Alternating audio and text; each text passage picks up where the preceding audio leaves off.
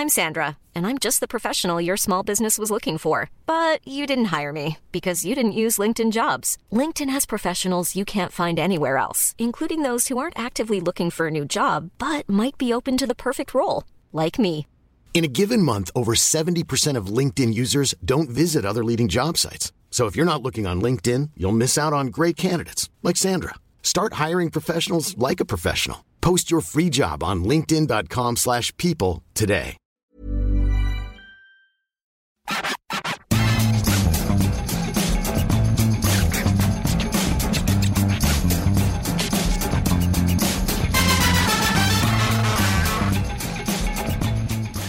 Bonjour à tous et bienvenue dans la FC Stream Team. Je suis Martin Mosnier, journaliste à Eurosport et on va encore parler des Bleus avec celui que je ne présente plus. Benzema, Chouameni, Nkoukou, ils ne sont pas là, mais lui est fidèle au poste et heureusement parce que je ne sais pas comment on aurait fait sans lui. Comment ça va Maxime Dupuis?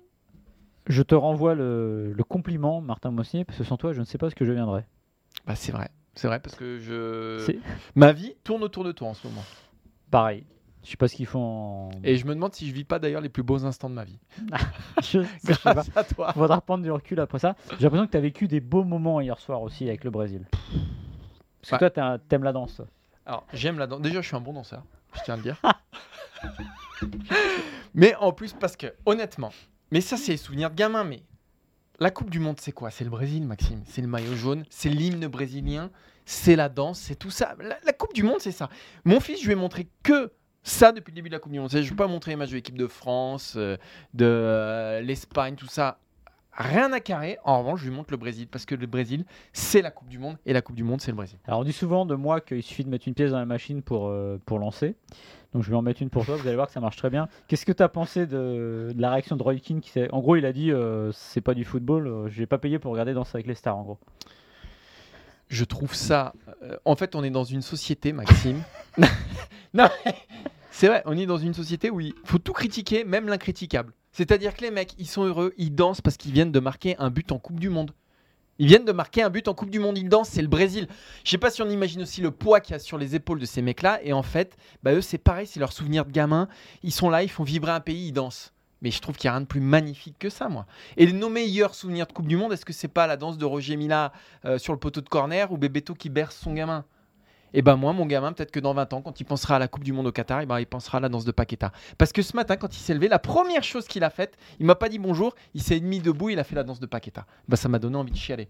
Et quand je vois tous les gens qui, qui critiquent les Brésiliens parce qu'ils ont exprimé leur joie, mais j'ai envie de leur dire, mais euh, rentrez chez vous, Ah, j'ai allez vous, allez vous pendre, ou je sais pas, mais c'est dingue. En fait, ça me fait de la peine pour eux parce que ce sont des pisse froids qui n'ont aucun but dans la vie, qui, à mon avis, sont, sont seuls, se morfondent et jalousent le bonheur des autres. Voilà, Alors là, je suis en train de vivre une situation qui est complètement. Non, mais ça me.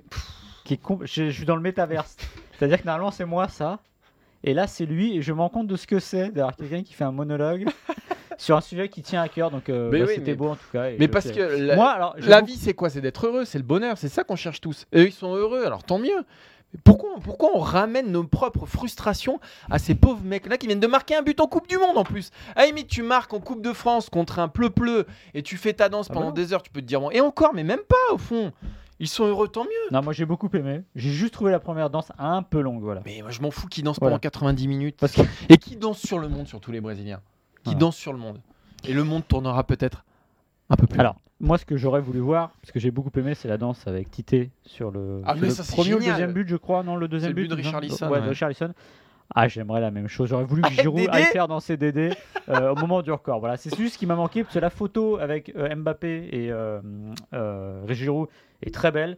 Mais alors, Didier Deschamps Ce qui fait deux trois fantastique. pas de danse sur le banc de touche, j'aurais beaucoup aimé. Moi, donc, je rêve euh, de Franck Raviot Deschamps et Guy Stéphane qui nous font les to be free si en, en jamais finale. l'équipe de France nous écoute dans le staff, quelqu'un euh, au service presque que vous voulez, bah Ah ouais. voilà, nous on demande que ça et on serait les plus heureux du Plus monde, que. Didier Deschamps, presque Franck Raviot, tu vois.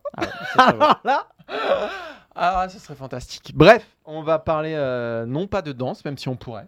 Ouais. Maxime est très danse de salon. Toi, je te vois bien danser le Charleston. Tana, tan, tan, tana, tana, tana. Ah, Noël. Tana, tana, tana, tana. Je suis pas très, je suis pas très dense. Ah, moi, j'adore ça. Alors, je danse pas très bien, mais j'aime bien danser. Voilà. C'est tout. C'est tout. Voilà, c'est tout. On parle. euh, Bah, on va parler de France. Alors bah oui, euh, on est à J plus 2, c'est toujours le petit creux, vous savez, après les matchs. Et mauvaise nouvelle, c'est que demain c'est J plus 3. On sera quand même encore à J moins 2 demain. Ouais. Donc ça fait long, mais demain il n'y a pas d'émission. Donc c'est la meilleure chose qui puisse vous arriver peut-être. Euh, on sinon- vous dit ça à la fin de cette émission. Si- ouais, on vous dira. Donc on va parler, on va faire trois sujets aujourd'hui comme d'habitude. On va d'abord parler euh, bah, des absents. On avait envie de parler des absents de cette équipe de France parce que on a l'impression finalement depuis le début du tournoi, depuis la 9 minute du match face à l'Australie et la grave blessure de Lucas Hernandez, que finalement bah, tout se passe plutôt bien globalement. Et on va se poser la question est-ce que ces absents manquent finalement vraiment à l'équipe de France? Et s'il fallait en choisir un, lequel on aimerait faire revenir pour améliorer cette équipe? Ensuite, on parlera de Kylian Mbappé et on va se Ah. poser. Ouais, bah ouais, bah, pourquoi pas, ça faisait longtemps. Euh, non, on va se poser cette question combien de temps il lui faudra pour dépasser Giroud, sachant qu'Olivier Giroud n'est pas encore à la retraite et il l'a dit en conférence de presse aujourd'hui, c'est pas pour demain. Et dans le troisième sujet, on parlera de Aurélien Chouameni, qui était, on va dire, la, la- la force vive du milieu de terrain, qui était le principal espoir, on va dire, l'équipe de France avant le mondial avec les blessures de Pogba et Kanté. Et bien finalement, il ressemble un petit peu à la troisième roue du carrosse dans ce milieu de terrain à 3 avec, Ra- avec Rabiot et euh, Griezmann. Bah, on va se poser la question, est-ce qu'il fait un bon mondial? Est-ce qu'il n'est pas en train de passer à côté alors que l'équipe de France est en quart de finale? On démarre, Maxime? On démarre. Alors là, vous nous écoutez en podcast, mais Maxime est en train de danser. Il nous vient de Non. nous faire un saut périlleux arrière, suivi d'une rumba. Non, alors, en, en revanche, je peux dire les choses. On, on enregistre cette émission dans l'après-midi. Nous sommes à la 70e minute de Maroc-Espagne. On a un, œil sur le match, évidemment. Et il se peut qu'à tout moment, il y ait des éclats de Voilà. voilà, une explosion de joie ou de Voilà. tristesse. On vous dit pas pour qui on est. Non, on vous dit pas qu'on y pour qui on, on- pour qui on est, on vous dit juste qu'on n'est pas pour l'Espagne. Enfin, en tout cas, me concernant. Euh, on est dans cette émission, Maxime. Donc, on va vous parler des absents. L'équipe de France a démarré cette compétition avec des vents contraires, beaucoup, beaucoup d'absents. Euh, je vais essayer de pas en oublier Benzema, Nkunku, Pogba, Kanté, Kimpembe et Lucas Hernandez après 9 minutes face à l'Australie. Aujourd'hui, tout va bien pour ces Bleus. Depuis la blessure finalement de Lucas Hernandez, le plan se déroule à merveille. Tout se déroule très très bien. Et pour le coup, la France n'a pas eu de contretemps dans sa marche en avant. Mais on, voulait faire un petit jeu. J'allais dire rigolo, on va pas non plus se taper sur les cuisses. Mais si on devait rappeler un de ces absents-là, qui serait aujourd'hui le plus euh, important pour cette équipe de France Maxime? Alors moi j'aime bien cette équipe de France telle qu'elle est avec ses défauts. Euh, je l'ai déjà dit ici, c'est une équipe qui est déséquilibrée, qui fait de son mieux pour récupérer le coup et qui, euh, à l'image, en fait, les deux images de cette équipe, c'est Griezmann et Mbappé avec un joueur qui est dans une espèce de perfection et de quête euh, d'infini, et l'autre qui court pour tout le monde et qui est d'une générosité folle. Donc j'aime bien cette équipe. Maintenant, à ce moment-là de la, compétition, il y en a un que j'aurais bien aimé voir parce que j'avais adoré son euro, c'est évidemment Paul Pogba pour ce qu'il apportait dans le jeu long. Mais je me dis qu'aujourd'hui, si je mets Paul Pogba dans ce milieu de terrain-là, bah, je suis embêté parce qu'il faut que je sorte quelqu'un. J'ai pas forcément envie de sortir Rabiot et j'ai pas forcément envie de voir euh, Griezmann à un autre poste. Et en sentinelle, je suis pas sûr pour Pogba. Donc finalement, je vais pas être très original. Je pense que celui qui manque le plus et qui pourrait le plus manquer d'ici la fin, c'est quand même Lucas Hernandez. Alors lui, il s'est blessé pendant la compétition. Il y aura toujours le doute d'avoir ce côté gauche qui est très poussé vers l'avant, mais qui manque un peu de solidité. Donc, à mes yeux, si je devais remplacer quelqu'un, le plus évident, vu ce qu'on voit depuis le début de la, Coupe du Monde et ce que j'aime de cette équipe, ce serait vraiment cette arrière gauche. Moi, euh, alors Lucas Hernandez- pardon, c'est ma deuxième option, mais la première, ça reste N'Golo Kanté parce que, bah, euh, tu l'as dit, c'est une équipe qui manque d'équilibre quand même, et je pense que le point d'équilibre de cette équipe de France, c'est pas je pense, c'est c'est, c'est pas un fait, c'est, enfin c'est pas une opinion, c'est un Ouais, fait. ah oui. C'est Kanté qui équilibre cette équipe-là. Et je pense que c'est aujourd'hui ce qui pourrait manquer euh, à ces bleus-là, d'autant, et on en parlera dans le troisième Mm. sujet de l'émission, mais qu'Aurélien Chouameni euh, n'est peut-être pas au niveau auquel on l'attend. Mais de toute façon, est-ce que Kanté est, re- est- est- est remplaçable? Je ne pense pas. Donc, euh, et en plus, ça permettrait aussi de comp- compenser les errements à gauche, les errements à droite, parce qu'il est absolument partout, voilà, au, summum de sa forme. Donc moi, si je devais prendre un mec au top du top euh, de son physique, de sa forme, de sa tête, de tout ça, je prendrais N'Golo Mm. Kanté dans Ah cette oui. équipe-là. Au top, de sa- euh, au top du top, évidemment. Alors, vous nous voyez venir, évidemment. J'imagine qu'en écoutant le début de ce sujet, vous êtes dit ils m'ont parlé de Benzema, évidemment. On va en parler. On va en parler. Euh, mais de la manière très simple, moi, comme j'ai toujours défendu euh, la vision que j'ai de cette équipe ou d'une équipe, c'est-à-dire que bah, l'alignement de toutes les étoiles ne fait pas une équipe forcément plus forte. C'est comme ça, c'est ainsi. Euh, je l'ai répété suffisamment pour que vous connaissiez l'expression sûrement par cœur, l'addition par la soustraction. Il se trouve que c'est pas parce que vous alignez les meilleurs joueurs d'une équipe que ça fonctionne mieux. Et là, on est en train de le voir un peu par l'absurde, entre guillemets, euh, en équipe de France. C'est-à-dire que l'équipe de France joue sans le ballon d'or, sans le meilleur attaquant de l'année jusque-là. Évidemment, avec Mbappé, il va peut-être finir par y avoir duel. Et pourtant, l'équipe de France avance, et pourtant, offensivement, on n'a pas l'impression que cette équipe est, euh, sur une reculade, parce que justement, la, la, comment dire, la complémentarité entre notamment euh, Mbappé et Giroud ressemble à quelque chose de parfait, parce qu'on a deux profils différents, et en plus, qui maintenant s'entendent bien. Alors, Guy Stéphane en a parlé tout à l'heure de, Benzema, il a dit non mais ça sert à rien de toute façon de refaire l'histoire, on ne sait pas. Et en effet, là vous pouvez me dire aussi, tu ne sais pas. En effet, je ne sais pas. Peut-être que ça aurait été mieux, peut-être que ça aurait été moins bien, mais aujourd'hui au moins l'équipe de France a eu au moins ce mérite et c'est valable un peu pour tous les joueurs finalement, globalement, avec ses imperfections, avec son déséquilibre, de réussir à compenser euh, sur le terrain et en dehors. Donc voilà, j'aurais bien voulu voir Benzema dans cette équipe-là, mais force est de constater que bah, ça marche plutôt pas mal sans lui. Oui, ça, ça marche plutôt pas mal sans lui. Et puis, de toute façon, les, les manques de cette équipe de France ne se situent pas dans le réalisme ou dans le poids offensif, puisque pour le coup, elle est là et qu'on a un joueur à 5 buts, meilleur buteur du tournoi, et un joueur à 3 buts, euh, deuxième meilleur buteur du tournoi. Donc, euh, c'est sûr que euh, c'est pas là où il y a le, le manque le plus flagrant, même si peut-être qu'avec Benzema, ça se serait passé de la même manière et peut-être Mm. mieux. Euh, mais quand on voit le poids que prend Kylian Mbappé, la place qu'il prend dans cette équipe, on peut penser aussi euh, que ça découle de l'absence de Karim Benzema. Euh, c'est pour ça que je ne l'ai pas choisi, euh, même si voilà, j'ai aucune certitude sur est-ce qu'on aurait été meilleur ou, ou- ou moins bon sans lui. Je pense que Kanté est plus indispensable. Je pense que l'absence de Benzema handicape moins les Bleus Mm. jusqu'à présent. Après, on verra hein, si Giroud se trouve en quart, en demi ou en finale, ce qui reste possible. Mais là, Giroud est quand même dans une sorte de forme de sa vie, que ce soit en club et en sélection. Mm. Euh, Mbappé, la même chose. Dembélé apporte vraiment quelque chose aussi à gauche. Et je pense que c'est bien dans ce système-là qu'on ait une vraie pointe qui s'occupe que de la surface, qui ne dézone pas, parce qu'on est devenu une équipe de centre aussi, Mm. euh, que c'est l'ADN de cette équipe-là, c'est ce qui fait qu'elle est arrivée jusqu'en quart de finale. Et je pense qu'avec Benzema, il aurait fallu jouer autrement. Alors peut-être ça aurait mieux marché, encore une fois, mais, euh, mais ce qui compte, c'est qu'aujourd'hui, ça marche sans lui. Ouais, et le point de fixation Giroud qui est utile et qui pourrait être très très utile euh, samedi contre l'Angleterre.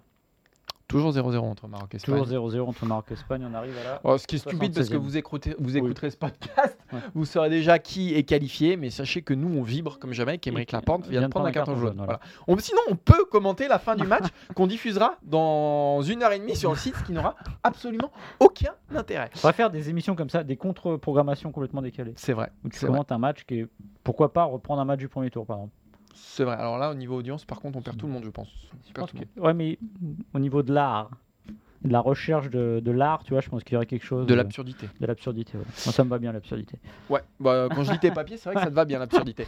J'aime Oh. bien lui filer des. à manger comme ça. Et je serais presque déçu qu'ils disent pas ça. Allez, on passe au deuxième sujet et on va se demander quand Kylian Mbappé dépassera Olivier Giroud. Maxime qui tient les comptes. Maxime, il a tous les comptes en tête. Maxime, il a beaucoup de défauts, mais en revanche, c'est quelqu'un de carré, de cadré. Ouais, non, j'ai de la mémoire, on va dire. Mais carré, je sais pas. Si, tu as de la mémoire. Euh, Olivier Giroud a atteint les 52 buts en équipe de France, mais on sait qu'il y a quelqu'un qui arrive très fort dans- derrière lui, qui pousse euh, très vite et qui n'a pas encore 24 ans. Donc il lui reste une marge énorme. C'est évidemment Kylian Mbappé, ce qui euh, vient à nous poser cette question, Maxime. Quand est-ce que Kylian Mbappé dépassera Olivier Giroud, dépassera cette marque des 52 buts, mais non, dépassera le meilleur buteur en activité et même le meilleur buteur tout court de l'histoire des Bleus. Ouais, c'est une bonne question. Euh, Merci.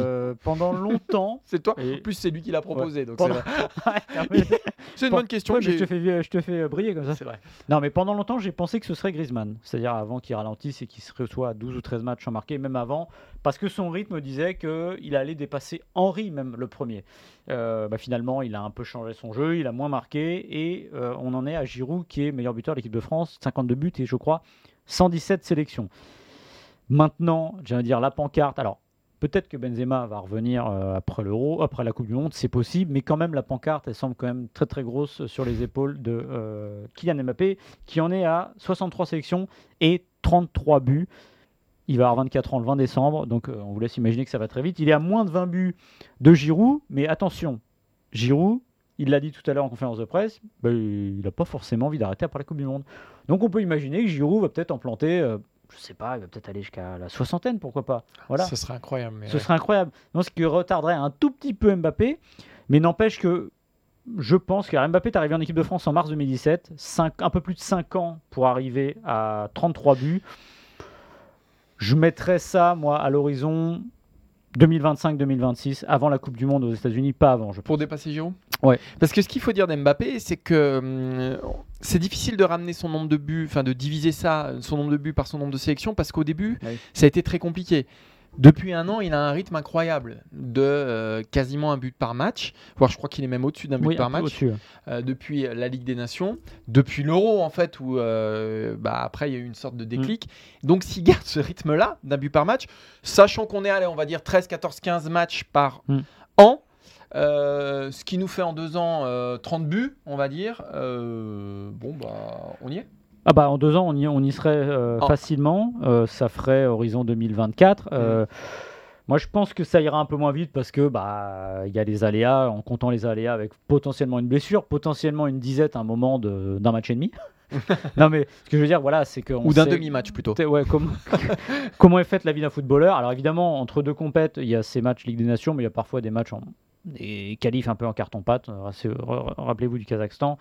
4 buts pour euh, Mbappé. Je pense qu'il va aller très vite, mais moi je le mettrais pas. Je mettrais entre l'Euro et la Coupe du Monde aux États-Unis, mais ce qui serait déjà exceptionnel, parce que même si c'est en 2025, imaginez dans 3 ans, 27 ans. En fait, il est sur les rythmes des footballeurs modernes tels qu'on a vu, comme Ronaldo par exemple. Voilà. Euh, Ronaldo, qu'on est à 193 ou 194 sélections. Euh, Limite, ce va se la question qu'on va finir par se poser avec Mbappé, s'il continue comme ça, c'est est-ce qu'il ne peut pas devenir le meilleur buteur de l'histoire en sélection au global et dépasser Ronaldo? Parce que là, c'est monstrueux, on le redit, 9 buts en Coupe du Monde, il n'a pas 24 ans, c'est du délire absolu. Ce qui va être fou, c'est qu'en fait, il va établir des marques de référence. Alors, on dit toujours les records sont Mm. faits pour être battus, mais il va établir des marques de référence euh, qui vont être dinguissimes et qui vont être très, com- Mm. très compliquées à atteindre. À atteindre. Euh, je discutais euh, hier avec euh, des gens qui gravitent dans l'entourage de l'équipe de France qui disaient ça va pas être seulement le meilleur joueur de la Coupe du Monde, ça va pas être seulement le meilleur buteur ou le meilleur passeur, ça va être à un moment donné le meilleur joueur de l'histoire des Bleus et me le comparait Mm. à Zidane, à Platini, etc. Ce qui lui manque, c'est ce qu'il est en train de faire aujourd'hui, c'est-à-dire un tournoi où il est euh, patron des Bleus et où il les amène au bout. Donc ça, c'est vraiment ce qui lui manque. Il lui manque un, Platini 84 euh, ou un Zidane 2006, même 98 dans une certaine manière, puisqu'en 2018, quand il est champion du monde, finalement, c'est pas lui le patron de cette équipe. Mais une fois qu'il aura ça, il va très vite euh, falloir le comparer bah, euh, aux très grandes références de l'équipe de France. D'habitude, il faut attendre les 30, 32, 33 ans pour arriver à ces conclusions-là. Il n'a pas encore 24 ans. Qui est le meilleur joueur des Bleus en 98 C'est Manuel Petit. C'est le Manu tournoi. Petit. ouais. Vous pouvez mettre Marcel de Sailly aussi qui fait un très bon tournoi. Vous pouvez parler de Barthez, vous pouvez parler de tout le monde. Vous mettez Zidane pour la finale. S'il venait à faire gagner la Coupe du Monde au bleu en mettant 7 ou 8 buts, on aura une perf qui serait sans doute même au-delà. Alors, sur l'aura de ce qu'a fait Platini à l'Euro 84, ce Platini met 9 buts en 5 matchs, c'est complètement délirant, mais ça reste entre guillemets, Mm. un championnat d'Europe. Alors, c'est condensé, c'est difficile, mais c'est un championnat d'Europe. Ça n'a pas la même valeur, évidemment, euh, sur le monde entier et sur le public qu'une Coupe du Monde. Donc, il peut quasiment avec trois matchs de plus, évidemment, en espérant que ça aille au bout, faire le, le meilleur tournoi qu'un Français fait. Alors, vous allez me parler de Juste Fontaine. Ouais, c'est ce que j'allais te dire. Il y a 4 buts euh, sur le match pour la troisième place. C'est une autre époque. C'est incroyable comme record. Encore une fois, c'est le record d'un autre temps. Mais là, derrière, il y aurait Mais- potentiellement le trophée. Alors j'ai une question pour toi, Maxime, Oui. historien du football et de l'équipe de France. Non, mais est-ce qu'avant l'écart, on a déjà eu une impression comme ça de surdominance d'un joueur de l'équipe de France, euh, d'individualisation presque de cette équipe-là, Bah. euh, avant, avant les quarts de finale, parce qu'on va comparer avec Tu- ce qu'on a sous les yeux et- avant Non. de se projeter? Non, mais si tu prends statistiquement, tu as, 58 avec. euh, comment il s'appelle Avec Fontaine, pardon, Juste Fontaine, qui ouais. met, je crois, 6 buts au premier tour. Et je crois qu'il en est à 8. Il en est à 8 après le quart de finale. Mais quart de finale, c'est quatrième match, parce qu'il n'y a pas de huitième. Mais on est sur une époque, il y a Copa aussi. Mais n'empêche que l'impression, en plus, voilà, tout, tout est mis ensemble. C'est-à-dire que là, il y a cette impression aussi. euh, Platini sur ses Coupes du Monde, c'est pas là où il est au top en 82-86, c'est vraiment 84. Mais il y a ce moment de 84, évidemment, ce premier tour où il, éc- il écrase tout ce qu'il veut, deux triplés de suite, voilà, euh, plus un but, je crois, contre le, le Danemark au premier match. Donc il y a quand même 7 buts en 3 matchs. Mais je parle en Coupe du. Monde. Mais en Coupe du Monde, C'est inédit. non, parce que Zidane, sa Coupe du Monde 2006, par exemple, elle commence en huitième de finale. Souvenez-vous quand même la Coupe du Monde 2006 de Zidane, c'est un calque de 98. Il est euh, suspendu pour le troisième match. C'est-à-dire qu'avant le huitième de finale, souvenez-vous les Espagnols qui rigolaient bien euh, qu'ils allaient le mettre à la retraite. Après, ça devient fantastique. Et ce qui est difficile à comparer, évidemment, c'est que Zidane, la différence, elle est. Enfin, la comparaison n'est pas statistique, c'est une aura, c'est quelque chose qui est, qui est dégagé, qui est impressionnant. Là, en effet, il est en train de mettre euh, les petits plats dans les grands parce qu'il met les statistiques. C'est-à-dire qu'encore une fois, 5 buts après le premier tour, c'est vraiment exceptionnel. Il est Non, sur après les huitièmes. après le- les huitièmes, il est sur le rythme de Ronaldo 2002 typiquement. Voilà. Et Ronaldo 2002, c'est 8 buts et c'est une victoire en Coupe du Monde Et un ballon d'or. Et un ballon d'or. Voilà. Et donc c'est vraiment le, rythme est exceptionnel. Et c'est vrai que si l'équipe de France va au bout, qu'il marque 7, 8 buts, parce qu'a priori, je pense que si ça va au bout, il ne s'arrêtera pas de marquer. Se poserait la question, évidemment, de- déjà de sa place dans l'histoire, déjà, et évidemment aussi de, de- de- de- du plus grand tournoi réussi par un, football fran- un footballeur fran- français. Pardon. On va essayer de faire vite parce qu'il reste plus que 6 minutes, Espagne-Maroc. Et Aguerd vient de quitter en pleurs Ah. euh, l'équipe marocaine et ça me, ça me déchire le cœur. Euh, on va terminer cette émission en parlant de quoi déjà, Maxime? D'Aurélien Chouameni. Il de- suit Et ça, Ah ouais. ça fait plaisir parce que que. tu me lançais vraiment. Non, non, j'ai voulu vraiment te prendre par défaut Non, euh, non, parce que je vois que tu es déconcentré par euh, voilà le match, machin. Mais le mec est toujours, toujours dans ses sujets, toujours dans son émission, Maxime. Non. Ça, c'est l'expérience. Bon, on va dire que c'est expérience. Mais comme dirait euh, euh, Olivier Giroud, j'ai beaucoup aimé cette phrase tout à l'heure où il a dit Ah oui. En fait, l'expérience, c'est quoi? C'est euh, 20 ans et le reste. On a tous 20 ans et après, le reste, c'est d'expérience. Voilà. C'était une belle phrase. J'ai envie de la prendre à- pour moi. J'ai Ouais. beaucoup d'expérience. Mais Ma- Maxime, j'ai toujours dit que tu avais le physique d'un jeune homme. Tu avais les réflexions Ouais. d'un vieillard, mais tu as Ah, le physique d'un jeune Ah, homme. un peu pas tout l'heure. Ah, mais oui, mais. Tu sais que j'ai déjà trouvé quand même. Mais c'est, sur- En fait, c'est Michel Faut- Galabru dans le corps de Pierre Ninet. ouais, ouais. Ouais, Voilà. c'est pas mal. Moi, j'aime bien. Ouais. Tiens, on pourra créer une vidéo comme ça. Oui, c'est vrai. Ah, mais il m'est déjà arrivé d'aller. Des fois, je vais sur Google. Je vais Bah, chercher. euh, alors, alors, juste précise simplement une chose dans ce que je viens de dire.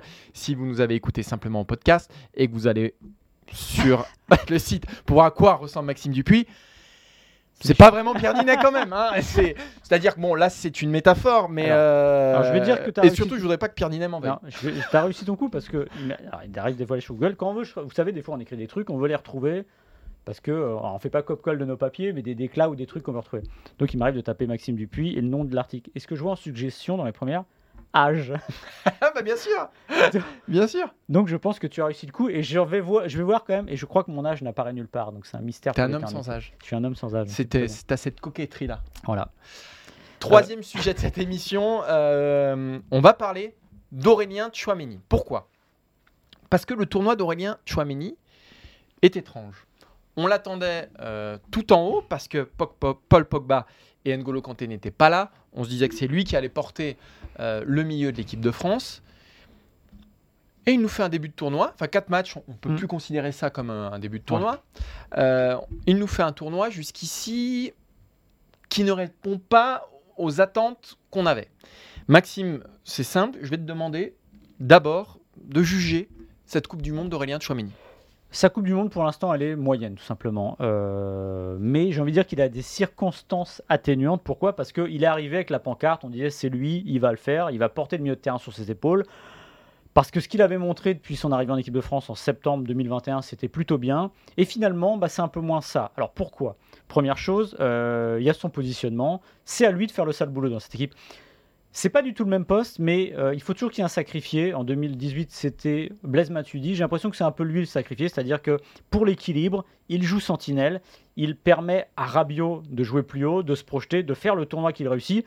Tout le crédit revient à Rabiot évidemment parce qu'il est fantastique, mais n'empêche que sans Chouameni, ça ne marcherait pas aussi bien. Et évidemment, il y a Griezmann à ses côtés, donc j'ai l'impression que c'est quand même lui qui fait non pas le sale boulot, mais qui tient aussi l'équilibre et ça se voit moins. Il a pris ce carton aussi contre la Pologne, donc il met un peu en Oui, situation défavorable. Il est sorti très tôt dans le match, un peu après l'heure de jeu. Donc on voit qu'il faut quand même faire attention à lui, qu'il est important parce qu'évidemment ce serait problématique de plus l'avoir. Guy Stéphane en a parlé tout à l'heure et il a expliqué quand même qu'il a laissé quand même entendre que bah, émo- émotionnellement il a été transféré au Real et que c'est son premier tournoi et que potentiellement c'est peut-être aussi quelque chose qui entre guillemets le touche. Mais euh, alors qu'il semblait à l'abri de ça. Ouais, exactement. Parce que quand il arrive, euh, bah, moi j'ai le souvenir de, sa- de son Final Four de Ligue des Nations, Mm. où il est bluffant. Euh, ses débuts avec le Real Madrid, ça fonctionne bien. Ses débuts en, ses débuts en Ligue 1, euh, que ce soit à Bordeaux, à Monaco, ça marche pas mal. Euh, on a l'impression que cette, cette génération, c'est un peu génération Mbappé, c'est-à-dire le Mbappé du milieu de terrain, où il arrive et tout coule sur lui. Il arrive en conférence de presse, il n'y a aucun problème. Et Il met a- tout le monde dans Et qu'il sa a tout prévu aussi. Et qu'il a tout prévu, même. exactement. Et donc le voir dans cette Coupe du Monde, encore une fois, pas décevant, Mm. euh, mais un peu en deçà des attentes, et ben en soi, c'est une surprise. Euh, il est évidemment moins flamboyant, même s'il lance l'action du premier but face au Danemark, Mm. si, je, si je dis pas de bêtises. Donc voilà, encore une fois, c'est pas non plus catastrophique. C'est simplement, on en attendait plus euh, Ouais, exactement. d'Aurélien on en attendait plus. Après, on en a, et, et c'est même Paul Pogba qui en avait fait son héritier. Or, il ne joue pas au, pôle de- au poste de Paul Ouais. Pogba. Donc, tu as très raison de dire qu'il n'est pas au poste peut-être où il peut le donner euh, le plus, où on voit la meilleure version de lui-même, où, son volume de jeu nous épate vraiment. Donc là, il est dans un rôle plus de soutien. Euh, il doit assurer l'équilibre de cette équipe. Et Dieu sait, Dieu sait que euh, cet équilibre est mis à mal. Donc il a plein de circonstances atténuantes. Reste que voilà, c'est un peu en deçà des attentes. Ouais, et encore une fois, après, ce qui est, ce qui est bien et ce qui. C'est l'état d'esprit de cette équipe, c'est-à-dire que bah, comme Griezmann, il a baladé potentiellement un poste qui n'est pas exactement le, sien, mais il n'y a pas de, a pas de, déception, il y a quand même, on sent un type qui est bien dans ses baskets. On pourrait même, on peut même pas dire, on a le cas Pavard à droite qui est là un cas extrême de, joueur qui est pas très bien. Euh, lui, il n'y a pas ça. Euh, il fait le job. Encore une fois, ça me fait vraiment penser. À- c'est un peu moins violent entre guillemets, violent c'est pas le terme, mais que Matuidi en 2018 où lui il était ballotté à un poste qui était absolument pas le sien, Oui, qui Mais fait qui- pas une immense Coupe du Monde. qui fait pas une immense coupe du monde, Ouais. mais s'il est pas là, bah peut-être que ça se passe pas bien. Et bah Chouameni c'est peut-être ça aussi, Euh, tout simplement, il fait le job et euh, je suis d'accord sur euh, la on va dire qu'il est moyen parce qu'il y a quand même des petits éclairs à des moments. Il y a des moments où on se dit ah Bah, son début de match début face de à la match Pologne. contre la Pologne, il y a 25 cette- premières minutes. cette frappe de loin déjà, alors déjà voir un Français qui frappe de 25 mètres, ça arrive pas souvent et ça fait plaisir. Euh, et puis il y a deux trois passes qui font dire que Chouameni est dans son match et puis après il s'est un peu éteint. Et en effet, bah, c'est lui qui tient aussi le milieu de terrain euh, parce qu'on voit encore une fois, c'est pas le plus spectaculaire, mais il tient euh, le milieu derrière Rabiot et Voilà, mais je pense qu'il souffre aussi de la comparaison. Oui. C'est-à-dire Griezmann, c'est la révélation, c'est il fait à peu près tout euh, et il fait à peu près tout très bien. Et Rabiot qui prend une dimension qu'il n'avait jamais connue en équipe de France. Donc forcément, face à ces deux-là, un Chouameni correct, on va dire, euh, ben, il passe un peu plus sous les radars. Mais bon, on, on ne le condamne pas, absolument pas. Euh, Il y a un, un immense journaliste de la presse française, j'ai envie de dire presque quasiment de la presse internationale, parce qu'il a un aura qui dépasse euh, son propre média, qui nous avait dit en début de tournoi, pour que la France aille Ouais. loin, il faut qu'il y ait un des milieux français qui fasse partie du top 5 mondial. On s'attend à Chouamini, ce Ouais. sera peut-être Rabiot. Est-ce que tu sais qui nous a dit ça déjà, C'est Maxime toi, non? Je crois que c'est toi, non? Ah. Ah, je pensais que c'était toi ah, mais je sais plus. Je sais pas. Bon, Bon, de bref. toute façon, que ce soit l'un ou l'autre, Non, mais la façon, description reste la même. hein. on fait pas. Non, mais on fait pas un bon tournoi. euh, Enfin, on réussit pas un bon tournoi avec 100 milieux de terrain. Ah, Peut-être le Brésil à la rigueur. Oui, bah, Il ils en peut, ont pas voilà. Mais le Brésil, c'est c'est à part dans toute la galaxie pour les raisons. D'ailleurs, vous réécoutez, si vous n'avez pas entendu le début de l'émission, vous saurez pourquoi. Brésil. Euh, mais voilà, non, non, c'est ce qui est étonnant, voilà, et c'est tout au crédit de Rabiot de faire ce tournoi qui est complètement dingue, où on a vraiment un joueur qui touche la plénitude de, de ce qu'il est. Et ça tombe plutôt bien parce que il est en fin de contrat, on peut se Rabiot. C'est vrai. Mais... Exactement. 92e minute, le Maroc vient d'avoir une, occasion incroyable. Je suis pas bien. Il va falloir terminer cette Ouais. émission parce qu'il la- va falloir qu'on aille regarder la La prolongation. prolongation. Parce que là, on peut pas la rater. Bon, Donc, et, on avait encore des milliards de sujets. et- On avait une interview exclusive de Kylian Mbappé, mais du coup, je suis désolé, On on, peut pas la passer parce qu'il y a, il y a la prolongation de- d'Espagne. un euh, petit prono quand même. Si c'est le cœur qui parle, euh, le Maroc. Non, mais ce serait beau que le Maroc. bah, On n'a rien contre l'Espagne, Tu peux quand même. mais on aimerait bien que le Maroc passe parce que bah, ça fait une équipe africaine en quart de finale et on n'aurait pas le, le duopole Europe-Amérique du Oui, Sud. Copa On- América d'un côté. Voilà, ce euh, serait pas mal d'avoir un peu de- de- d'autres choses en quart de finale. Voilà. Exactement. Et ben rendez-vous jeudi. Rendez-vous jeudi, oui, demain, parce que demain. alors demain, euh, bah, Papy Maxime, il faut qu'il se repose un petit peu quand même. Non, je vais pas m- En plus, le pire, c'est que je vais même pas pouvoir Mais me si, poser. si, demain, il faut te reposer parce qu'on sent que ça tire sur la corde. Là, le dernier sujet de Chouameni, t'étais en dessous, Maxime. Donc, il va falloir un moment se reposer quand même. Donc, petite souplette, comme d'habitude. Petite Ta souplette. femme est au courant. Je lui, ai- je lui ai filé le Je programme. crois qu'il y a un potiron à la maison. Voilà, potiron. Il épluché, j'aime pas ça. 14h, 16h, sieste. Ah, impossible. Voilà. On met les chaussettes et le survêtement toute la journée, on les quitte pas pour rester au chaud. Et puis doudoune sans manche, évidemment, ta signature. ta signature. Et on prend pas de coup de froid à la maison. Voilà, d'ailleurs, toi, j'ai vu que tu étais en t-shirt pour cette émission, ce qui est quand même audacieux. Ouais, mais pourquoi je suis en t-shirt? Parce que mon j'ai 6 j'ai un sweat qui passe pas euh, sur le fond vert parce que c'est un fond vert. Pour euh, voilà. oui. Voilà. Pour ceux qui regardent l'émission, c'est un fond vert. C'est très bien fait, Il n'y a pas quelqu'un qui mouline et qui fait passer le, le Qui drapeau. souffle, voilà. qui souffle sur le drapeau voilà. de Stream Team. Ouais. Euh, D'ailleurs, merci Anne d'avoir mis euh, tout ça en Anne. musique. C'était grandiose, c'était sublime. Elle se met elle aussi au niveau de cette Coupe du Monde. Et on la remercie. La rabio de l'émission. La radio de l'émission, effectivement, qui change de dimension. Merci à Quentin, le pavard de l'émission. Ouais, voilà, je... ça va être à peu près ça. Voilà, j'ai.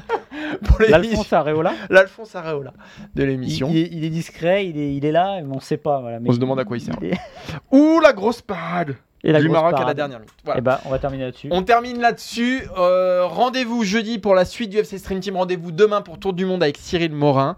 Et puis Maxime, repose-toi bien. Bah, toi aussi, Martin. Ciao Salut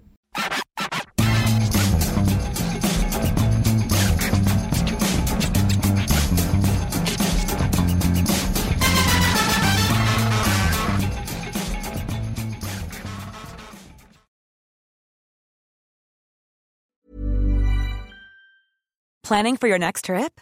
Elevate your travel style with Quince. Quince has all the jet setting essentials you'll want for your next getaway, like European linen, premium luggage options, buttery soft Italian leather bags, and so much more. And is all priced at 50 to 80% less than similar brands. Plus, Quince only works with factories that use safe and ethical manufacturing practices. Pack your bags with high-quality essentials you'll be wearing for vacations to come with Quince. Go to quince.com slash pack for free shipping and 365-day returns.